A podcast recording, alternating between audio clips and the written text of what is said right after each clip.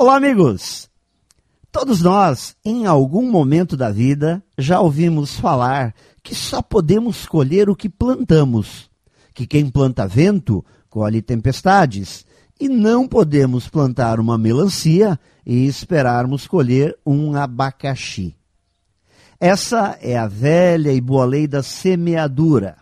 Sabemos que a vida funciona assim.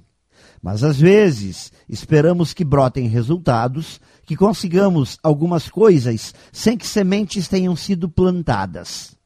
Outras vezes nos enganamos e criamos expectativas nos outros, fazendo de conta que as sementes foram plantadas. Mas como o tempo é o Senhor de todas as verdades, um dia iremos nos defrontar com o fato da semente não ter germinado gerando o que queríamos pelo simples fato de não termos plantado nada ou termos plantado as sementes erradas. Também sabemos que não é fazendo de conta que a plantação foi feita que mudamos as coisas.